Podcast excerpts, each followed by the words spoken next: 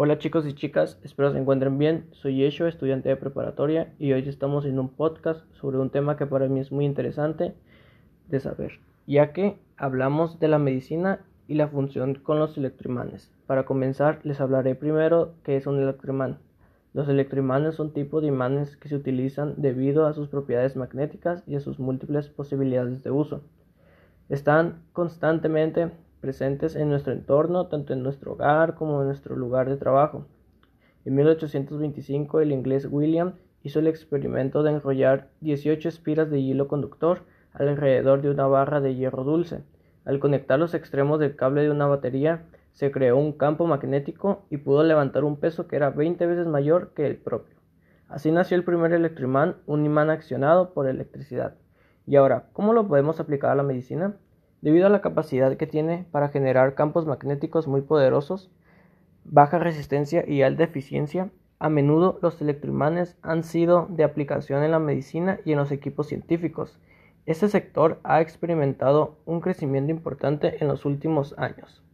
Es por ello que en la actualidad los electroimanes en la medicina desempeñan un papel clave en los tratamientos avanzados como los tratamientos de hipertemia para el cáncer, los implantes y las imágenes de resonancia magnética, por solo mencionar tres de las áreas de mayor uso.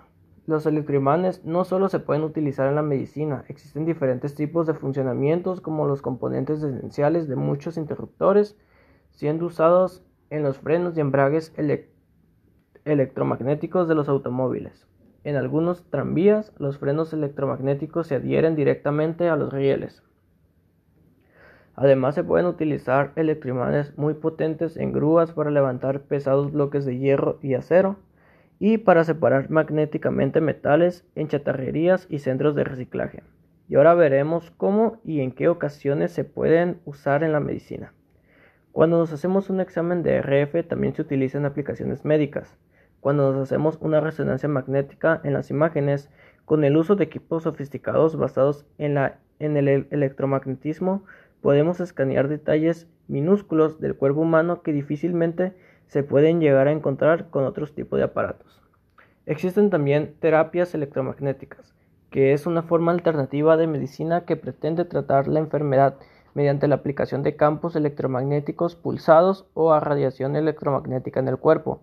Este tipo de tratamiento se utiliza para una amplia gama de enfermedades como trastornos nerviosos, diabetes, lesiones de la médula espinal, úlceras, asma, etc.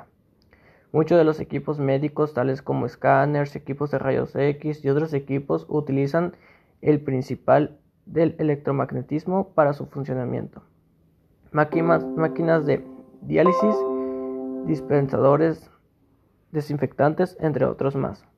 Pero más allá de todos los usos que se le puede dar a los electroimanes en la medicina, el uso más importante de estos en los hospitales es el de la resonancia magnética, comúnmente conocido como MRI, que este se utiliza para obtener una imagen detallada del interior del cuerpo que ayuda a diagnosticar una serie de enfermedades. La resonancia magnética se utiliza para el diagnóstico de tumores cerebrales, hemorragia, lesión nerviosa y lesión por apoplejía y también puede detectar si el corazón o los pulmones están dañados.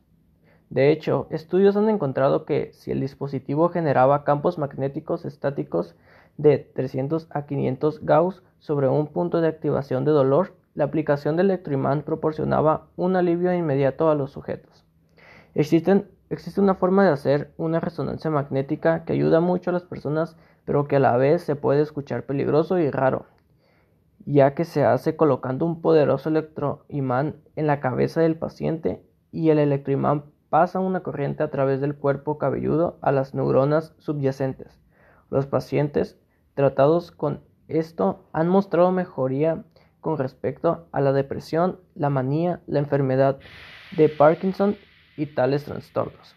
En la actualidad, la, resonancia magnética se considera una herramienta de diagnóstico con un alto potencial, pero se necesita más estudios antes de garantizar si esto es seguro o no.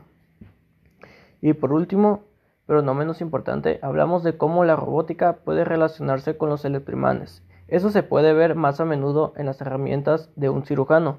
como el cirujano ocular que puede extraer trozos de acero del ojo de un paciente con un electroimán, aumentando la corriente hasta que jale lo suficiente para eliminar suavemente el metal.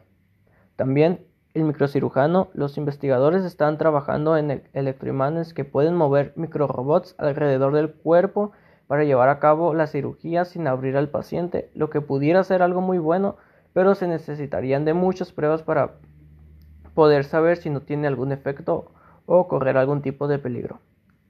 Y bueno, aquí me despido. Espero les haya gustado este tipo de temas relacionados a la medicina. Espero volver a hacer un podcast sobre otro tema distinto, pero que puedan aprender un poco más. Tengan bonito día, tarde o noche y nos vemos a la próxima.